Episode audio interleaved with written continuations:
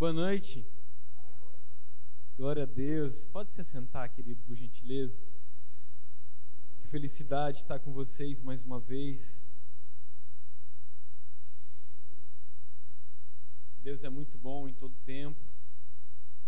Você tem sido abençoado nesses dias? Eu fico muito feliz de poder estar com vocês, poder juntos ser ministrado e Deus nos levar a outros lugares que ainda não fomos. É... Se você me der sua atenção de presente e não perder seu foco, eu te prometo que eu vou ser breve. Ontem eu fui breve também, né? A gente estava falando com os meninos que acho que foi meia hora que eu não tinha palavra, não sei. Mas é...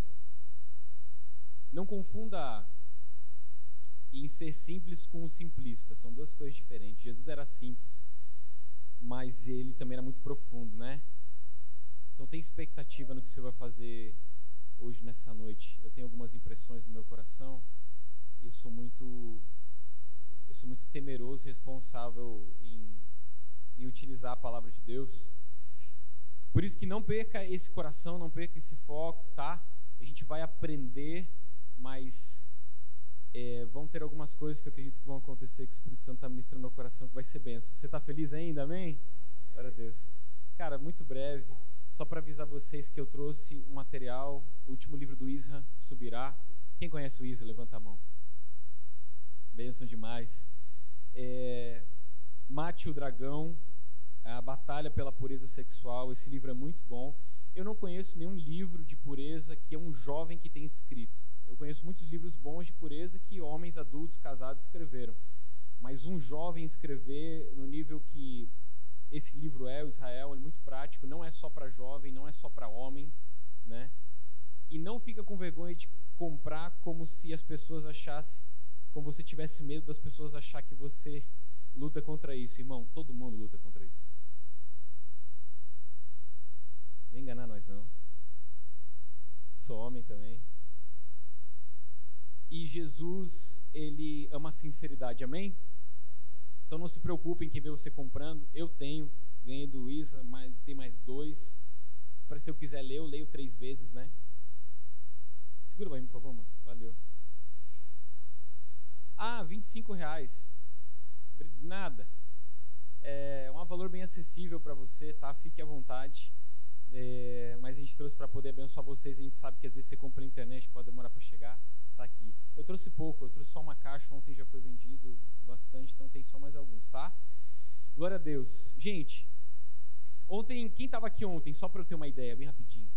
Glória a Deus, bastante gente. Gente, ontem a gente começou uma parte, eu sinto que Deus queria trazer uma outra parte. Eu fico feliz se você tenha vindo aqui, porque ainda que a palavra de ontem foi benção, ministrou o nosso coração, ela na verdade era só uma introdução é, do que Deus queria de verdade falar conosco. Eu acredito que foi para isso que nós viemos até aqui de Curitiba. Eu trago o abraço dos meus pastores, Luciano Subirá, o Marciano Hortêncio e o é, Marcelo Neves. Obrigado, Will. E é muito, é muito bom estar com vocês, mas é muito bom ter uma casa para voltar também. Assim que eu queria convidar vocês, o dia que vocês quiserem para Curitiba visitar, fiquem à vontade, tem casa para vocês lá, amém? Só avisa a gente antes para a gente vir para cá daí. Ah, Deus é bom demais. Gente, ontem a gente falou a respeito de Deus, ele desejar encher todas as coisas. Deus tem o desejo de nos encher. Plenitude fala sobre isso, fala sobre falta de nada, fala, falta, fala sobre todos os espaços serem completos. Na plenitude de Deus, tudo que antes tinha ausências e carências e vazios agora é uma plenitude, mas não só para nós. A vida em abundância é mais que o suficiente. Então ontem nós terminamos falando a respeito disso, o porquê Deus nos enche. Deus nos enche porque o desejo dele é que nós nos movamos depois de estarmos cheios. E eu queria ler com vocês Lucas no capítulo 7, no versículo 18 a 23. Vocês vão entender, eu acho que melhor a respeito do que a gente falou ontem, ou entender um pouco mais. Lucas no capítulo 7, versículo 18 até o 23.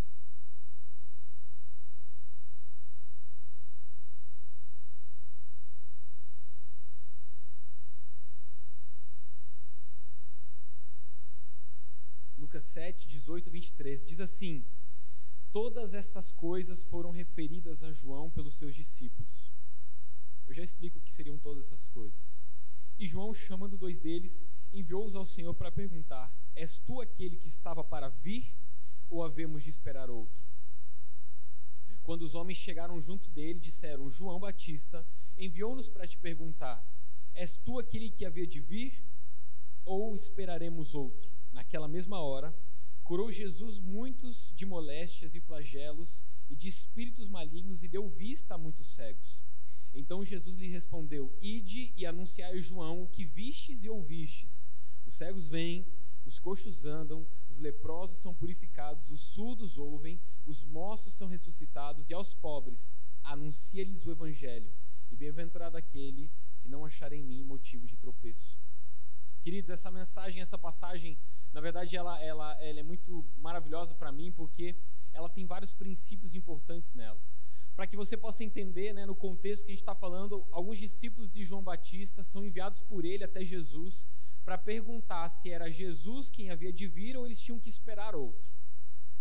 Quando a Bíblia diz no versículo 18, todas essas coisas foram referidas a João por seus discípulos, diz que os discípulos primeiro falaram algumas coisas para João Batista, e depois que eles falaram algumas coisas para João Batista, João Batista então envia eles a perguntar para Jesus essa pergunta: É você ou temos que esperar outro?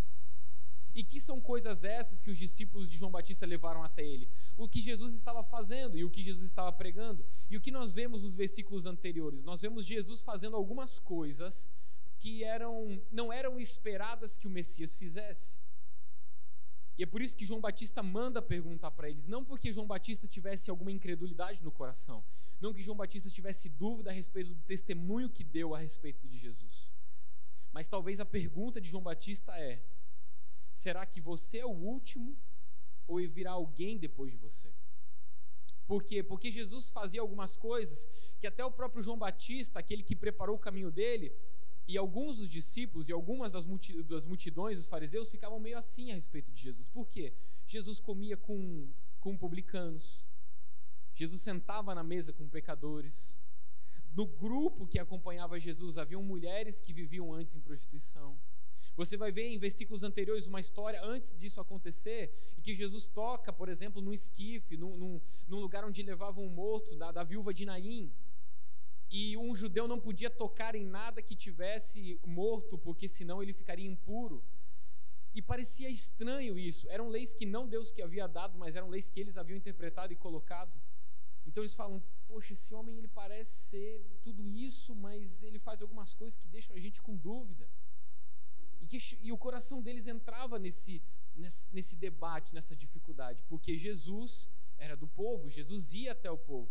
A Bíblia vai dizer numa das suas partes, uma das, uma das passagens que eu mais amo, que chega de repente um leproso e diz para Jesus: Mestre, se você quiser, você pode me fazer limpo, ou me tornar limpo. A resposta de Jesus foi: Eu quero. E Jesus poderia ter dito isso de longe, mas a Bíblia diz e Jesus, tocando, disse: Eu quero. Um leproso, ele não poderia ser tocado por ninguém, ele não poderia tocar em ninguém, porque era uma doença muito contagiosa e imunda, por sinal. Mas Jesus não tinha problema em tocar. Não é, não é o seu toque que me torna impuro, eu que sou santo te torno limpo. E isso entrava num questionamento na cabeça deles, inclusive em João Batista. E o que ele queria entender realmente era isso. É você o último de todas as coisas ou nós devemos esperar alguém mais? Quando os discípulos de João Batista chegam até Jesus e fazem essa pergunta, a Bíblia vai dizer que Jesus, que está cheio, lembra que nós falamos a respeito de estar cheio? Ele faz algo interessante. Olha no versículo 19: És aquele que havia de vir ou devemos esperar outro? Versículo 21. Naquela mesma hora, curou Jesus muitos de moléstias e de flagelos e de espíritos malignos, e deu vista a muitos cegos. Ou seja, eles fazem uma pergunta para Jesus e Jesus não responde eles. Jesus não fala nada. Jesus se vira e agora se move. Por que Jesus faz isso? Porque todo aquele que está cheio, todo aquele que está vivendo em plenitude, ele se ele se ele se move. é você aquele que havia de vir ou nós devemos esperar outro? Há alguém mais que, que Deus vai ter que trazer para transformar o mundo? E Jesus fala: peraí, deixa eu dar um testemunho para vocês que é muito maior do que palavras.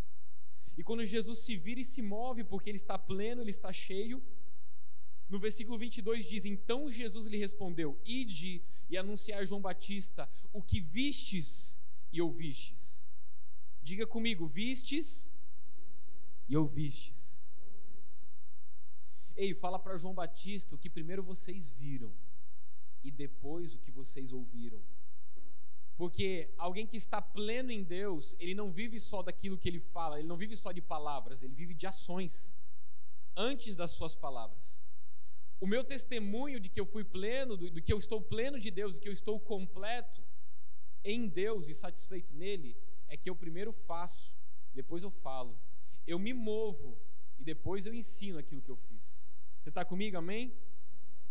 E nos remete algo, tudo que Jesus fez nos remete ao quê? Nos remete a Isaías. Lá no capítulo 61, você lembra que Jesus um dia entra na sinagoga, lá em Nazaré, onde ele cresceu, e diz: O Espírito do Senhor está sobre mim porque me ungiu. O Espírito do Senhor está sobre mim. Eu fui tomado, eu estou cheio, eu estou pleno, eu estou em plenitude. Então ele me ungiu, mas ele me ungiu, ele derramou, ele me encheu para quê? Para que eu me mova. E agora me movendo, os cegos vêm, os surdos ouvem, os mortos ressuscitam, os coxos andam e aos pobres é anunciado o reino dos céus. Porque o desejo de Deus é encher todas as coisas e tudo aquilo que ele enche tem como propósito se mover. E é o que Jesus está nos ensinando. Agora, a pergunta que, que João Batista faz, um dia eu estava é, meditando sobre essa palavra, e ele termina no versículo 23, na, na NVT, Jesus diz: Olha, anunciar João Batista o que vocês viram a respeito de como me movi e o que vocês ouviram. E ele diz: termina, felizes são aqueles que não se sentem ofendidos pela minha causa. Ou, em outras palavras, felizes são aqueles que não se escandalizam de mim. Então, quando eu li esse versículo, a pergunta que os discípulos de João Batista fizeram a Jesus, Jesus fez essa pergunta para mim um dia. E essa pergunta que nós vamos fazer uns aos outros nessa noite. Porque o que os discípulos de João Batista queriam saber é se Jesus era o suficiente para aquilo que Deus queria fazer na terra. Então, assim como os discípulos de João Batista perguntaram eu queria que você perguntasse para alguém que está ao seu lado dessa noite: é você? Pode perguntar: é você? Ou nós teremos que esperar outro? É você que é você que Jesus, que Deus quer usar para transformar essa cidade ou nós temos que esperar alguém mais? É você que Deus encheu e quer encher cada vez mais para que se torne um rio transbordante, assim como ele prometeu? Ou nós vamos ter que esperar alguém mais tomar esse lugar? E, e você pode me perguntar, Rafa, tá bom, mas é, por que, que Deus quer que eu me mova? Por que, que eu tenho que ser essa pessoa? E Deus quer que nós nos movamos, e nós vamos falar muito rapidamente três coisas. Nós vamos falar por que Deus quer que nos movamos, como Deus quer que nos movamos e quando Deus quer que nos movamos. Porque uma coisa é saber que eu preciso me mover, que Deus me chamou para isso, Ele me encheu para que eu vivi, vivesse em atitude, em movimento, mas a pergunta é: por quê, como e quando? Porque se eu não sei a verdade, o porquê, então eu não tenho a motivação correta. E se eu não tenho motivação, eu não consigo fazer, a não ser que seja na base do empurro. Então você vai ver do empurrão. Então você vai ver constantemente gente tentando toda hora empurrar outras pessoas. Por quê? Porque elas não entendem por quê. Nós somos movidos pela motivação. Talvez você veio hoje aqui porque seu pai te obrigou. Ou porque te ameaçou, é uma motivação também, né? Não é das melhores, mas é alguma motivação. Ou você teve pureza na sua motivação e você disse, cara, eu tenho fome de Deus, eu tenho sede dele. Eu quero cada vez mais compreender a vontade dele. Por quê, gente? Porque a gente precisa voltar à essência de que nós estamos aqui para cumprir a vontade dele, não ele para cumprir a nossa, amém? a nossa comida, quando Jesus fala, a minha comida é fazer a vontade do meu Pai, ele está dizendo, ó, muito mais do que minhas necessidades, elas não estão na frente da vontade do meu Pai. Os meus desejos não estão na frente da vontade do meu Pai. E por que Deus quer que nos movamos? Primeiro ponto, você que está anotando. Por que Deus quer que nos movamos? Porque a grande comissão de Jesus não foi uma grande sugestão. Talvez você já ouviu essa frase alguma vez, mas a gente tem que se aprofundar e entender isso na sua plenitude. Quando Jesus dá a grande comissão para os discípulos e diz, portanto, ide, lá no final do capítulo de Mateus, a gente às vezes toma como uma sugestão, mas quando Jesus fala para os discípulos, portanto, ou seja, agora que vocês já caminharam comigo, agora que vocês já foram meus discípulos por esse tempo andando no ministério, agora eu ordeno vocês, ide, é, é, é imperativo, é uma ordem. Não é uma grande sugestão, é uma grande comissão. E é interessante porque o desejo de Deus, o porquê dele de ir, é porque o desejo de Deus é reconciliar o mundo consigo. E se Deus quer reconciliar o mundo inteiro consigo, quer dizer todos aqueles que te rodeiam, todos aqueles amigos da sua escola, da sua faculdade, do seu trabalho, o desejo de Deus é alcançá-los, amém? A pergunta é: é você ou a gente tem que esperar outro? Essa é a pergunta do Espírito Santo. E quando a gente ouve essa pergunta, nós temos duas possíveis reações: ou nós fugimos, como, como Jonas fugiu, ou nós podemos ser, ser responsáveis e nos mover em gratidão, porque assim como fomos livres, libertos, nós também queremos que outros desfrutem dessa liberdade, dessa plenitude. Amém? Então, primeiro ponto, por quê? Porque a grande comissão não é uma grande sugestão, a vontade de Deus é reconciliar o mundo consigo novamente. Olha só, ouve, ouve o que eu vou ler, Romanos capítulo 5, versículo 8 ao 11. Olha o que diz a Bíblia. Mas Deus prova seu amor para conosco pelo fato de Cristo ter morrido por nós, sendo nós ainda pecadores. Versículo 9. Logo, muito mais agora, sendo justificados pelo seu sangue, seremos por ele salvos da ira. Versículo 10 porque sendo nós, porque se nós quando inimigos fomos reconciliados com Deus mediante a morte do seu filho, muito mais estando já reconciliados, seremos salvos pela sua vida. E não apenas isso, mas também nós nos gloriamos em Deus por nosso Senhor Jesus Cristo, por intermédio de quem recebemos agora reconciliação. A Bíblia diz que todos aqueles que foram reconciliados têm um chamado agora para reconciliar. Todos aqueles que foram cheios devem se mover, porque esse é o desejo de Deus. Porque se eu sou cheio e não me movo, então na verdade eu sou é, um, um poço e não um rio. E a Bíblia nunca diz que Deus faria de nós um poço de águas, diz que faria um rio de águas, amém? Do seu interior fluirão rios de águas vivas. Jesus ele nos ensina algo a respeito da urgência, do porquê, porque Deus quer reconciliar o mundo. Rafa, o que você quer dizer com reconciliar ao mundo? É trazer novamente harmonia, união, é trazer reconciliação. Aquilo que estava em guerra, aquilo que estava brigado, o desejo de Deus é agora fazer as pazes. Então você vai ver Jesus pregando aquilo que João Batista pregava, e a Bíblia diz que, ouvindo Jesus que João Batista estava preso, se levantou e começou a pregar: Arrependei-vos, porque é chegado o reino dos céus. Quando Jesus continua a pregação de João Batista, a impressão que me dá e o que nós podemos entender é que o Jesus está dizendo é: esta pregação ela tem que continuar para sempre. João Batista começou, eu continuo. Arrependei-vos porque é chegar no reino dos céus. Rafa, o que você quer dizer com isso? Talvez você já me ouviu fazer esse resumo, mas presta bastante atenção então para você entender. Se alguém perguntar, Rafa, qual que é o propósito de tudo isso aqui? Desse livro, desse tamanho, qual é o propósito dele? É mais ou menos assim. No princípio, o rei celestial, ele criou um reino, uma extensão do seu reino. E a extensão do seu reino era a terra. E deixou na terra um homem segundo seu governo, seu domínio, e deu autoridade para que ele fosse seu representante na terra. A sua imagem, a sua semelhança. Você está comigo, amém? Mas você sabe que esse homem se rebela contra Deus. Então você agora entende as parábolas de Jesus. O reino dos céus é semelhante a um homem que arrendou a sua vinha e foi conquistar outros reinos. E de repente enviou alguém dizendo: Olha, é, rende contas a respeito dessa vinha que eu te arrendei. Tudo bem, ele está fazendo referência ao povo de Israel que não havia recebido o Senhor, mas a, a, o princípio espiritual é o mesmo.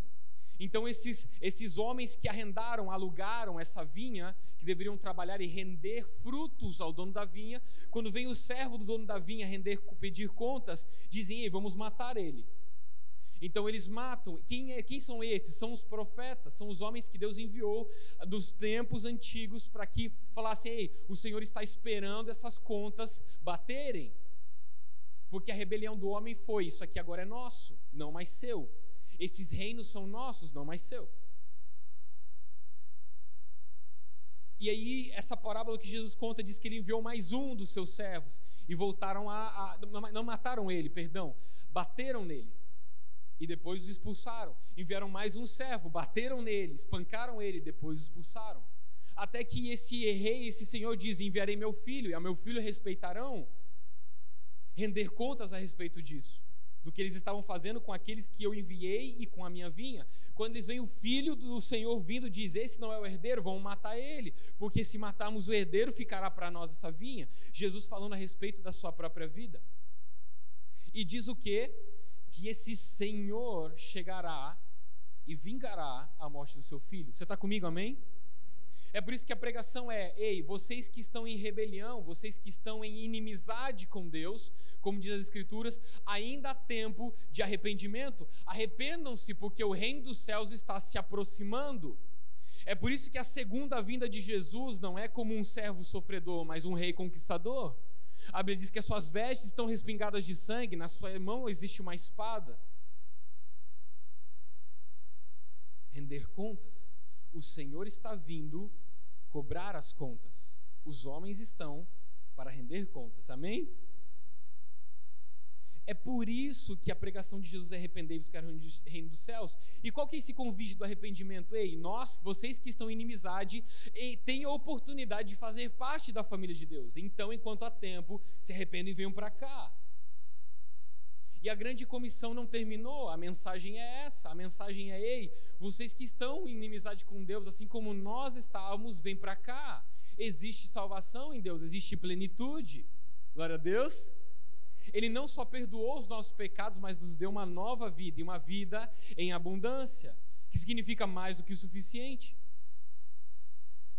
Sabe, querido, mover-se e evangelizar é uma urgência. Não é uma, não é, ele não é só importante. Você se mover e por que se move? Nós já falamos isso porque o desejo de Deus é uma família muito grande. É uma urgência. Por que, Rafa, é uma urgência? Porque tem prazo de validade. Evangelizar tem prazo de validade. No céu adoraremos, no céu desfrutaremos da intimidade com Deus, no céu cantaremos, no céu serviremos, ministraremos, mas no céu não pregaremos o Evangelho. Então, o, o cronômetro, o, o, o, cronômetro está, a ampulheta né, com areia já está acontecendo, já há muito tempo. Falar de Jesus, trazer pessoas até Cristo, salvar vidas, tem prazo de validade. Se o Espírito nos moveu, se o Espírito nos encheu, é para que nos movêssemos. Esse é o porquê, porque Deus quer uma grande família. Existe um relato de um homem chamado Charlie Peace. Presta atenção aqui comigo. Charlie Peace, ele foi um homem mau, ele era um ladrão, assassino. Eu não sei a época em que ele viveu, mas a história conta que ele foi condenado à forca na época em que ele viveu. E ele não temia os homens e não temia a Deus. E no dia que ele estava caminhando até a forca, diz a história que Charlie Peace estava ouvindo o capelão que estava indo na frente dele. E esse capelão estava falando a respeito do inferno, o lugar onde esse homem estava destinado a ir. E enquanto Charlie Peace está caminhando até a forca e ouve esse homem falando deste lugar horrível, deste lugar que, que, que é um tormento eterno e a presença de Deus não está lá. Diz que quando ele escuta esse homem falando e ele chega até o momento de ser enforcado, o capelão e as autoridades perguntam: Você quer dizer suas últimas palavras? Ele diz: Sim, eu quero dizer. Olha, eu queria dizer algo.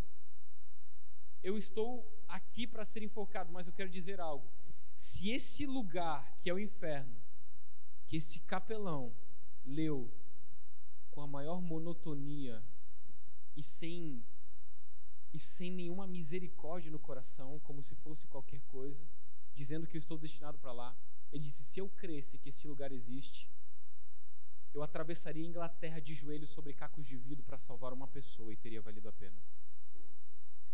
Charlie Peace, um homem que não temia a Deus e os homens, pregou uma das maiores mensagens na hora da sua morte antes de ser enforcado. Se esse lugar que ele está dizendo é real, então eu andaria de joelhos, atravessaria a Inglaterra sobre cacos de vidro para salvar uma pessoa. Cara, quando foi a última vez que você chorou por uma vida? Quando foi a última vez que, cara, você perdeu o sono e a fome por alguém? Cara, porque se nosso coração está conectado com o de Deus, a gente chora pelo que ele chora, a gente se alegra pelo que ele se alegra. A nossa motivação é a motivação dele. Quando foi que a gente achou que era normal uma pessoa vir e se reconciliar com Cristo e aceitar Ele novamente? Ou acertar Ele, ou sentar à mesa de novo? Quando foi que a gente tornou isso algo comum? Se a Bíblia diz que os céus fazem festa.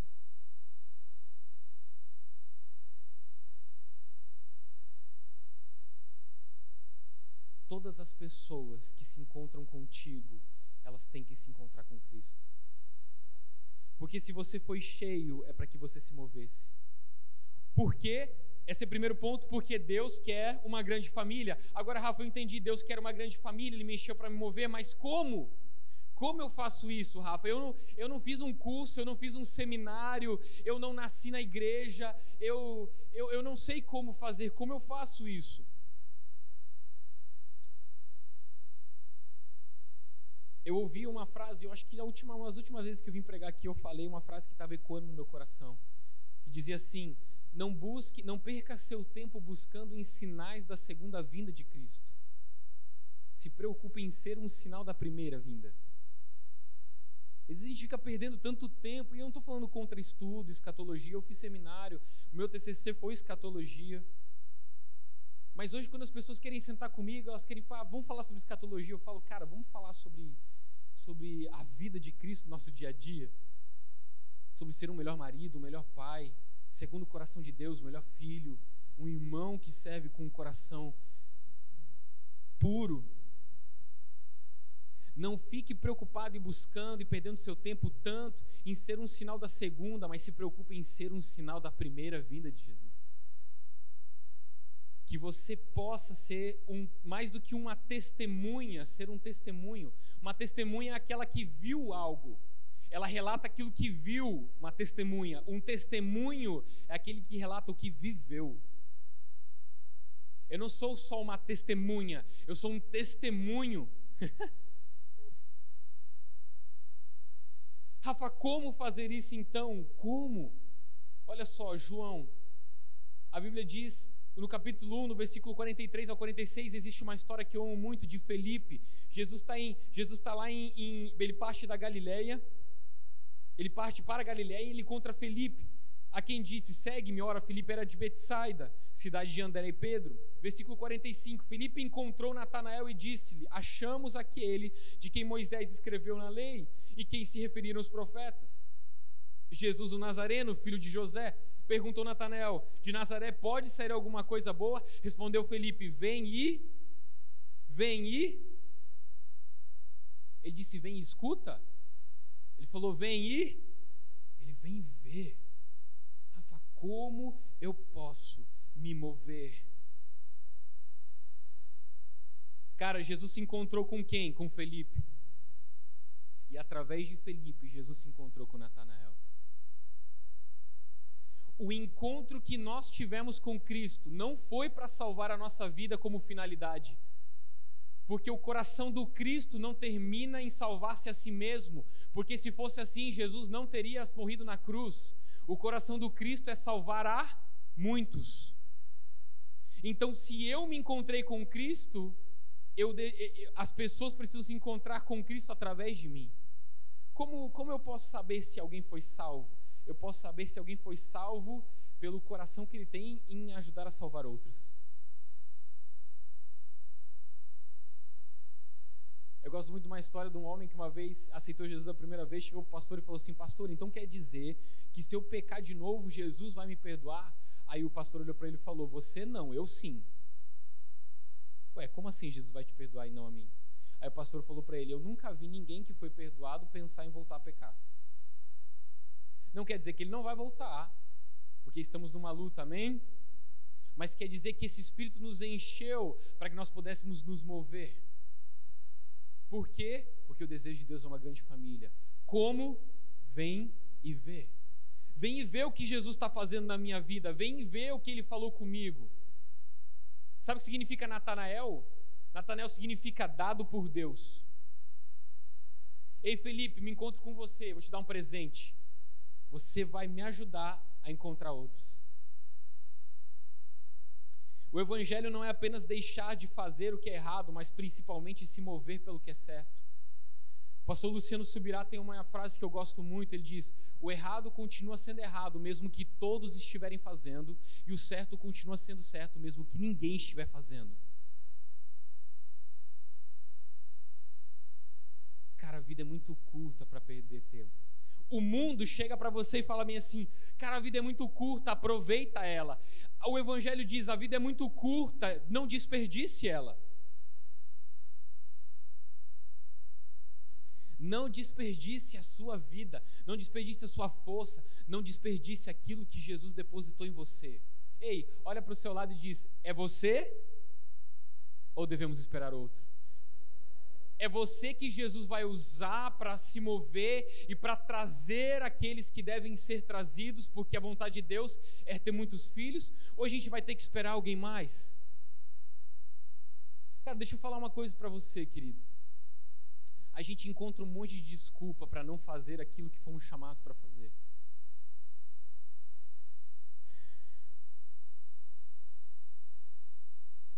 Eu às vezes as pessoas dizem que o problema é a oportunidade. As pessoas falam, me falta oportunidade.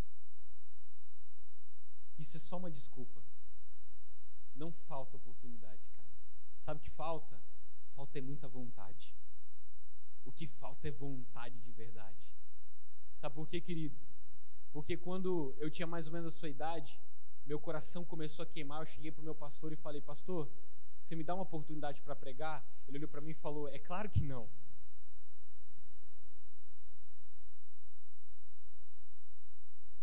Mas se você quiser, o banco da praça é ali do outro lado.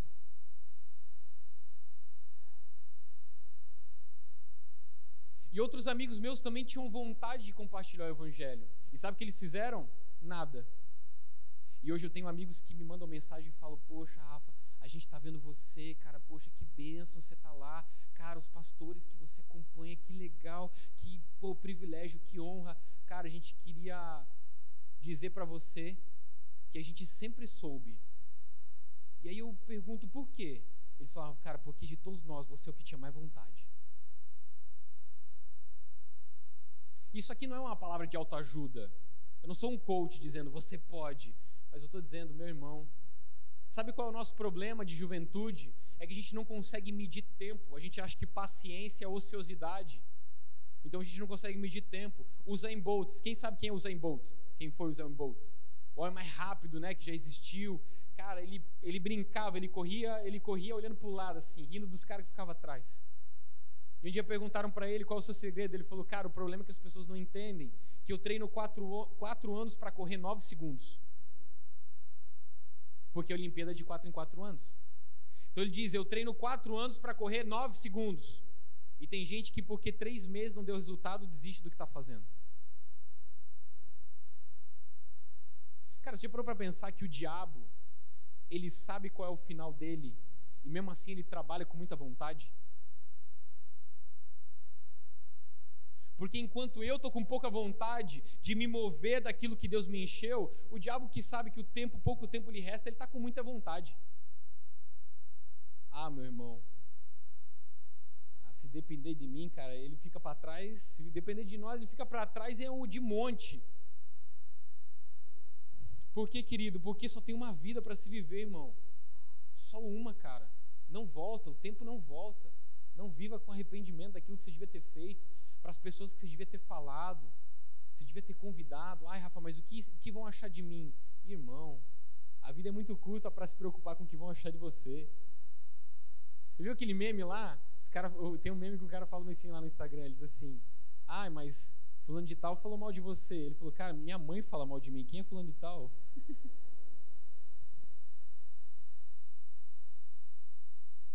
Gente, olha só uma história que eu gosto que um pastor ouviu uma vez. Um pastor contou uma vez. Ele disse que estava andando na rua e ele viu um homem vindo na direção dele. E igual, igual o Heckman tem umas camisas, o, o, o Alisson tem umas camisas massa assim escrita, né? E o cara estava vindo com uma camisa escrita assim: Eu não bebo, eu não fumo, não jogo, não me prostituo. E aí o pastor estava andando e vindo o cara na direção dele, pensou e falou assim: irmão da igreja, eu vou dar a paz do Senhor e tudo. Mas quando ele estava indo na direção, ele pensou melhor e falou: Não, não vou dar não. E quando esse homem passou por ele com a camiseta escrita: Não bebo, não fumo, não jogo, não me prostituo, atrás estava escrito: Estou morto. Tipo assim, eu sou um defunto. E aí o pastor percebeu que não era um crente. Era um cara que estava dizendo: A vida é muito curta. Vou aproveitar enquanto eu estou vivo. E esse pastor falou: Cara, eu confundi um defunto com um crente. Porque Jesus não me encheu para eu parar de fazer as coisas apenas. Jesus me encheu para que eu fizesse novas coisas. Olha o que o apóstolo Paulo diz: Ei, aquele que, que mentia, não minta mais. Termina aí o versículo: Não. Antes, contudo, diga a verdade uns aos outros, porque todos somos irmãos. Não é parar de mentir, é dizer a verdade. Então, quando você vê seu irmão em falta, você está numa roda, por exemplo, e de repente alguém lança uma palavra de fofoca. Se você se omite, não é o oposto de não fazer nada. É você dizer, querido, ele não está presente. Não fala isso não, é seu irmão. O amor se alegra, não, não se alegra com a injustiça, mas se alegra com a verdade, amém? O apóstolo Paulo continua dizendo: aquele que roubava, não roube mais. Termina o versículo aí, não. Diz assim: antes trabalhe com seus próprios braços para ter com que acudir o necessitado. Então ele está dizendo: olha, o evangelho não é parar de fazer aquilo que eu fazia, mas é fazer o oposto do que, do que eu fazia. Se antes eu roubava pela ganância do meu coração, agora ao contrário de roubar, ei, olha, presta atenção: o oposto de roubar para um filho de Deus não é deixar de roubar. O oposto de roubar para um filho de Deus é ser generoso. Porque o Evangelho não me chamou para me encher, ficar com a barrigona, sentar no canto e falar, até que ele volte, vou esperar aqui numa boa. Eu, irmão, ele vai vir cobrar contas. E as contas que ele vai cobrar não é só daqueles que estavam em rebelião, mas daquele que ele deu talentos. Ele confiou dons. A cobrança não é sobre os que estavam apenas em inimizade. A cobrança não é sobre o filho pródigo apenas cobrança também é sobre o filho que ficou na casa. Ele não sabia que era filho. Ou pelo menos não queria entender que era filho. Por que a gente deve se mover depois de sermos cheios? Porque a grande comissão não foi uma grande sugestão. O desejo de Deus é encher toda a terra e trazer muitos filhos. Como? Vem e vê. Cara, não se preocupe se você não foi usado como um pregador.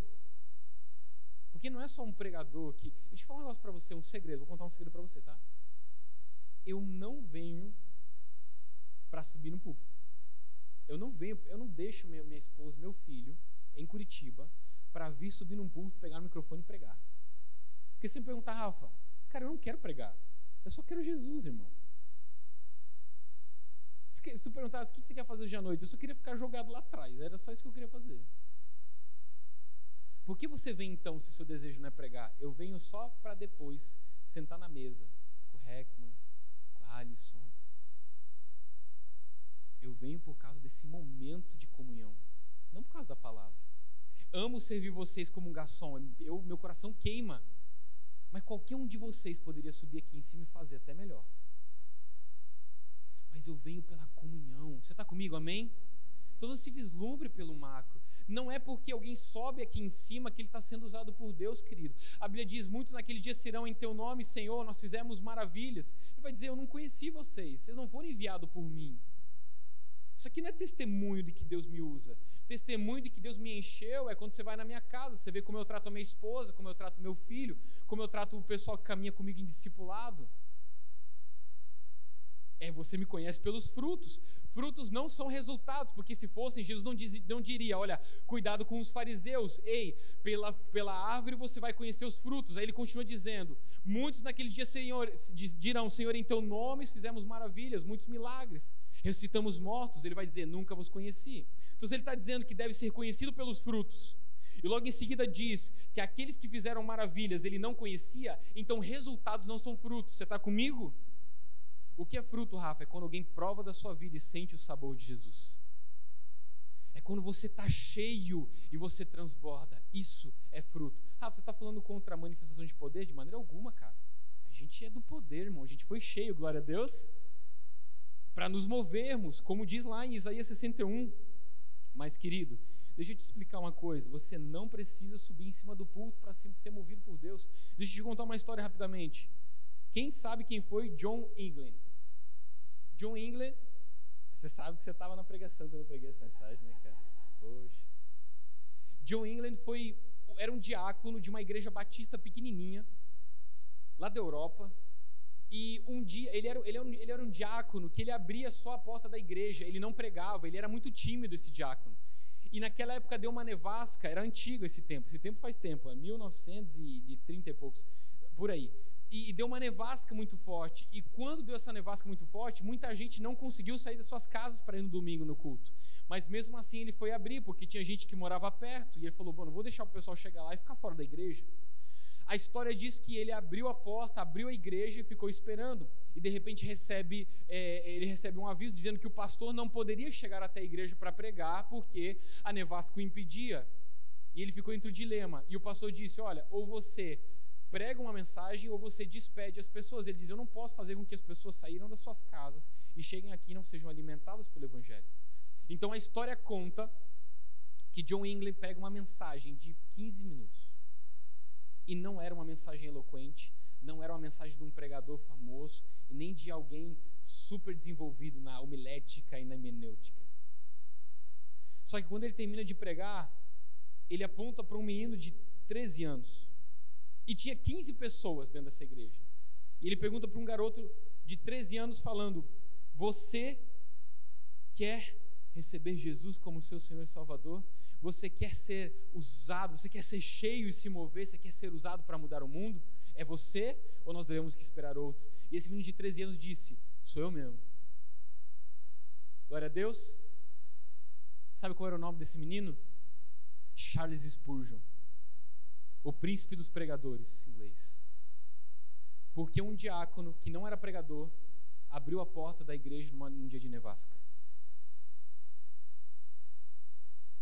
Se a gente soubesse o que Deus pode fazer com o que a gente considera pouco. Ah, meu irmão, se eu te contasse a história da minha vida, a conclusão que você sairia hoje é: cara, se Deus pode usar ele, Deus pode usar qualquer um, irmão. Por quê? Porque o desejo de Deus é encher a sua casa com seus filhos. Como? Vem ver, vem provar da vida do Cristo, porque eu fui cheio para me mover. Quando, Rafa, então? Porque eu entendi o porquê, eu entendi o como, agora eu preciso saber quando. Quando é que eu faço? João 4, versículo 34 a 36. Você sabe que em João 4 Jesus se encontra com a mulher do poço samaritana e ele fala para ela: se você soubesse quem eu sou e o presente de Deus, você pediria, e ele te daria de, eu te daria de beber, e do seu interior fluirão rios de águas vivas. E ela se maravilha com Jesus, e de repente agora ela corre até a aldeia e ela vai trazer toda a aldeia. Enquanto Jesus está esperando seus discípulos que foram comprar alimento, eles chegam até Jesus e falam: Mestre, coma. E Jesus não está interessado em comer. Eles falam: Bom, será que alguém deu de comer para eles? Jesus fala: Não, vocês não entenderam. A minha comida e a minha bebida é fazer a vontade do meu Pai. Ou seja, a vontade do meu Pai está acima de qualquer necessidade, ainda que seja a mais básica de mim. Você ainda está comigo? Amém?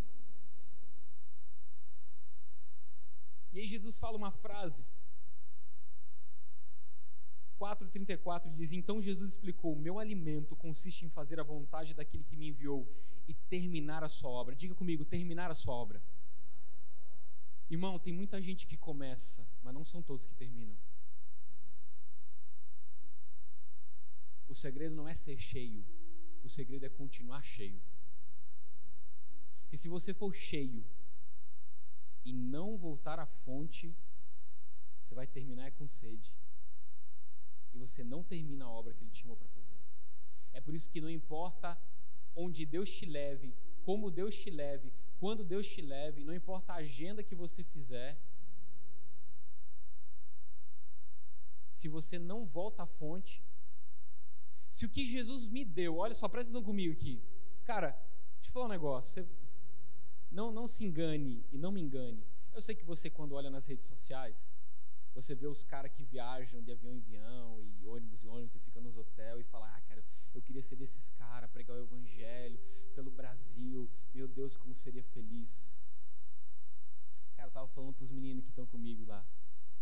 Falei assim, cara, eu amo servir a igreja de Cristo fora. Mas meu Deus do céu, cara, nada paga eu voltar para minha esposa e meu filho. Nada, nada, irmão. Nem os melhores hotéis, nem nem nem as melhores comidas. Voltar para minha esposa, meu filho e meu cantinho com Deus. Quanto mais você der de beber, mais viagens à fonte você vai ter que fazer. E eu já vi muitos amigos meus começaram bem, cara, e não terminarem a obra que Deus deu para fazer porque estavam com sede. Aí Jesus diz assim: Ele me chamou, me enviou em terminar a sua obra. Vocês costumam dizer, ainda falta, repete, repete comigo, ainda falta. A gente costuma dizer o tempo todo, ainda falta. Rafa, eu vou, eu vou me mover, eu, eu, fui, eu fui cheio, mas eu vou me mover. Mas sabe quando eu vou me mover? Eu vou me mover depois que eu terminar a faculdade eu vou me mover depois que eu me casar. Então, espera eu me casar que eu vou me mover. Aí fala: Não, não, mas peraí, eu me casei. Eu vou me mover depois que eu tiver filho. Não, eu vou me mover depois que meus filhos crescerem. Não, eu vou me mover para Jesus depois que eles casarem já e eu tiver aposentado. Eu vou me mover só quando eu tiver independência financeira. Meu irmão, como tu perdeu teu tempo.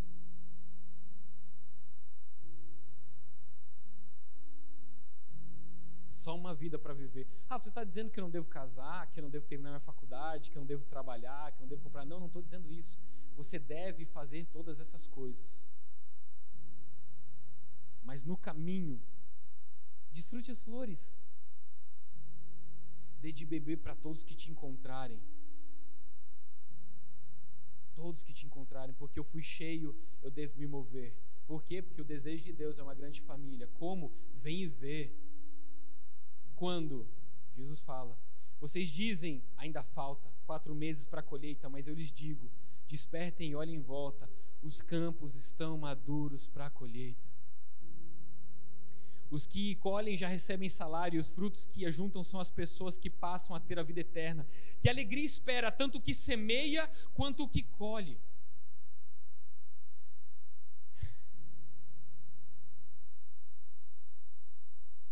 Cara, eu sei que a vida ela é corrida, a gente vive num tempo corrido. Mas, cara, todo mês eu paro e eu. O Salmo 139, Senhor me sonda, vem, vem, vem sondar meu coração. Cara, eu vejo se está faltando lágrima nos meus olhos, sabe? Eu vejo se está faltando, se está faltando sensibilidade do Espírito Santo. Se eu já me acostumei, se eu tornei ele comum. Lembra que eu falei ontem o que é desonra? O que é desonra? É tornar algo ordinário, é tornar algo comum. Não, eu não falei isso aqui não. Falei em outro lugar. Mas para você entender o que é honra, você precisa entender o que é desonra. Desonra é tornar algo comum, ordinário. Não, cara, ele nunca vai ser comum. Ele nunca vai ser algo ordinário. Ele é extraordinário. Ele é mais do que suficiente. É por isso, cara, que eu, eu, Deus podia me dar aí uma unção de eu orar e todo mundo cair, igual, igual Benihim, bala, palitodizada na galera, assim, ó. Cara, quando uma pessoa vem aceitar Jesus, irmão, ah, eu, eu, eu vim a pé de Curitiba aqui, cara. Porque não é só o fato de tirar ele daquela condenação, mas é o fato de ele poder experimentar como Jesus é bom.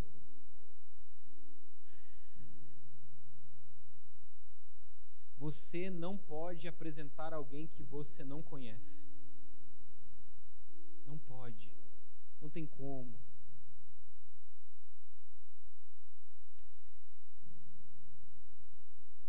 Vocês costumam dizer ainda falta, ainda falta, mas eu lhes digo: os campos estão prontos, irmão. Rafa, quando então? É agora. É agora, irmão. Ah, cara, você não precisa esperar o retiro, irmão. Não precisa, cara. Eu já falei isso para você, irmão. Deus não está mais no retiro do que no seu quarto. Não está mesmo. Mas Ele está mais no seu quarto do que no retiro. Mas é porque às vezes a gente não quer muito, sabe? A gente quer mais ou menos.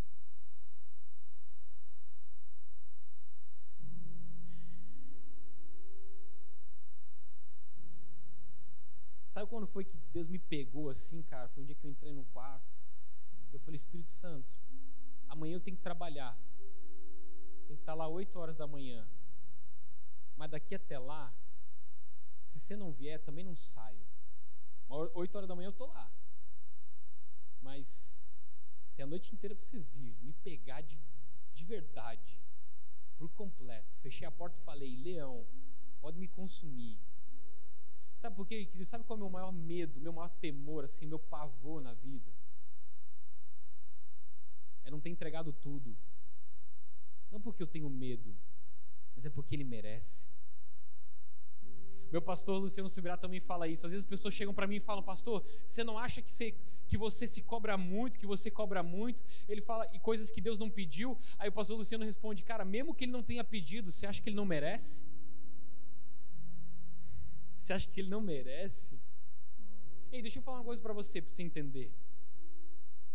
Nós não estamos aqui para sermos felizes. Eu não queria atrapalhar seu eu não queria atrapalhar seus planos, mas você não está aqui para ser feliz. Desde Gênesis capítulo 3, o bagulho ficou louco, irmão. Tá? O plano de Deus do homem ser pleno, completo e feliz, perfeito, sem dor, sem sofrimento, era até Gênesis capítulo 3. De Gênesis capítulo 3 para frente é redenção, é plano de resgate. Então é por isso que tem muita gente que não entendeu a verdade e a seriedade do Evangelho, porque ela está continuando vir achando que ela vai ser feliz. Irmão, se você quiser ser feliz, cara, ganha na loteria, né? Ah, compra um iate. Se ficar triste, dá um rolê de jet ski. Agora, se tu quiser salvação, a gente conversa sobre o Evangelho. Você está comigo, amém? E às vezes eu me encontro com pessoas que elas param na caminhada, elas não conseguem terminar a obra, porque elas falam, ah, Rafael, eu achei que ia ser feliz. Eu falei, irmão, se tu quiser ser feliz, o rolê é outro, cara. O cristianismo vai te confrontar. Ele vai te falar: você quer ser salvo? Então cola junto comigo, de Jesus. Toma o meu jugo. E o caminho nosso é a cruz. Não quer dizer que você não vai ter alegria. Você vai ter plenitude, irmão. Ser pleno é melhor que ser feliz.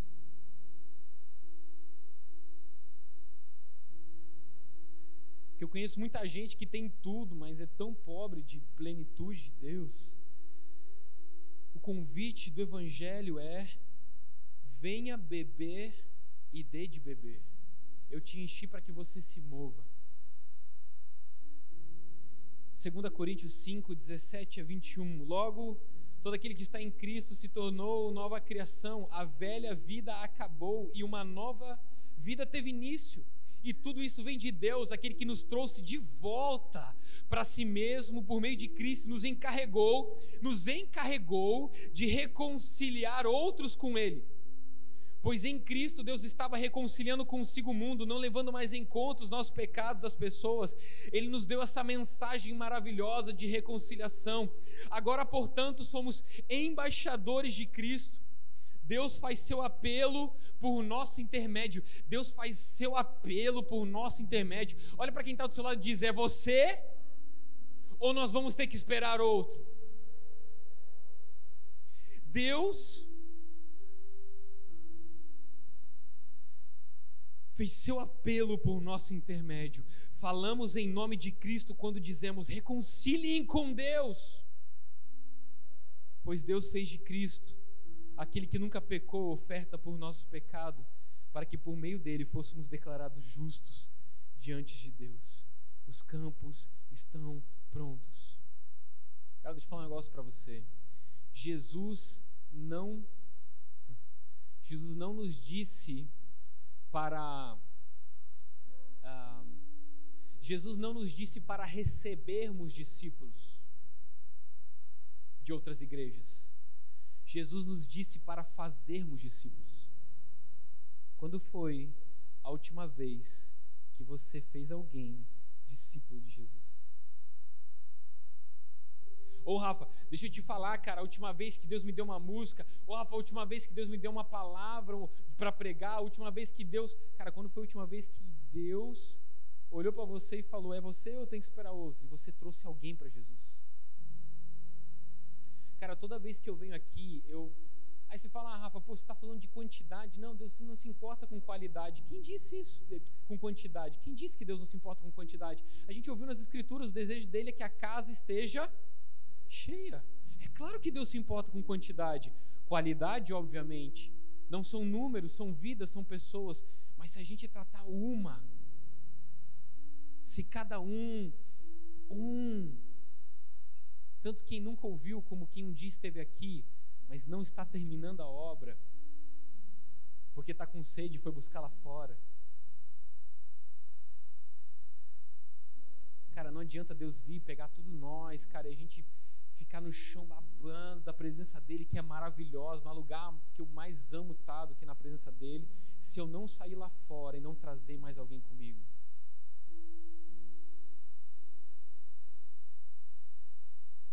Esses dias chegou na igreja um casal que estava e foi. Perdido. Eles chegaram sábado, quando eu fui pregar. Quando eu vi eles, eu senti que eles estavam meio assim, acanhados e tal, chegando, poxa. A gente estava fora lá, buscando outras coisas, voltamos. Eu abri o um sorriso e falei, hoje vocês vão sentar do meu lado.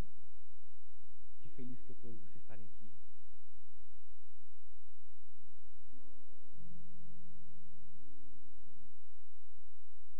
Deus vai colocar no coração de vocês, de muitos de vocês, cara. A Bíblia diz: não resistam ao Espírito. Alguns de vocês, cara, Deus vai acordar de madrugada para orar por pessoas. E ele vai tentar uma, duas, três, quatro vezes. Na quinta, cara, você fala: eu não quero tanto assim. E o Espírito Santo pergunta: é você ou eu vou ter que procurar outro? Ele procura outro.